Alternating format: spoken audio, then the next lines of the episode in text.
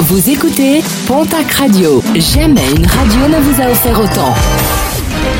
L'information locale à 9h, c'est sur Pontac Radio. Bonjour Jean-Marc Courage Sénac. Bienvenue à vous et merci de votre fidélité. Suite à l'accident mortel de vendredi dernier à Basus-Or où une piétonne de 72 ans renversée par un véhicule avait trouvé la mort, le chauffeur du poids lourd, soupçonné dans cet accident, a été remis en liberté après avoir été placé en garde à vue.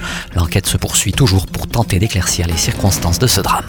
De très lourds dégâts suite à une attaque à la voiture Bélier, une attaque survenue au niveau de la caisse de la station-service du Super U à Hydron, une tentative de casse inutile puisque le coffre-fort est régulièrement vidé pour éviter ce genre de vol, des dégâts qui ont provoqué la fermeture de la station-service. Une enquête a été ouverte.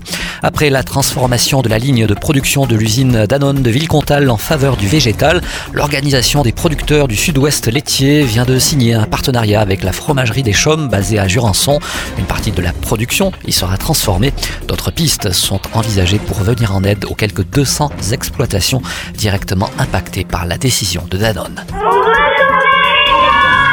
Le cri des élèves face à la fermeture de plusieurs classes à la rentrée prochaine dans les Hautes-Pyrénées, à Lourbarousse, Argelès-Gazost, au RPI Baudéan, à Stéphanière de Bigorre ou à celui d'Arcisance avant Saint-Savin, les parents d'élèves s'organisent pour éviter ces fermetures. Des écoles de proximité synonymes d'un enseignement de qualité, comme nous l'explique Héloïse Piljean, déléguée des parents d'élèves au RPI Arcisance avant Saint-Savin. Ce qu'on ne comprend pas, il y a des travaux qui sont prévus par la mairie de Saint-Savin avec un, un, budget qui été octroyé par l'État pour la rénovation de l'école à hauteur de 600 000 euros et d'une subvention annuelle de 110 000 euros alloués en 2022 et les travaux commenceront très très prochainement. Et de plus, nous devons rappeler que les effectifs se maintiennent depuis plusieurs années, sont en augmentation dès 2024. Et enfin, l'approche de l'enseignement et un nombre confortable d'effectifs permet d'accueillir des enfants de partout dans la vallée, voire des enfants venant de pays dont la langue maternelle n'est pas le français. Et puis la troisième édition du Salon à la ferme se prépare en Béarn. Elle se déroulera ce samedi et le 25 février prochain.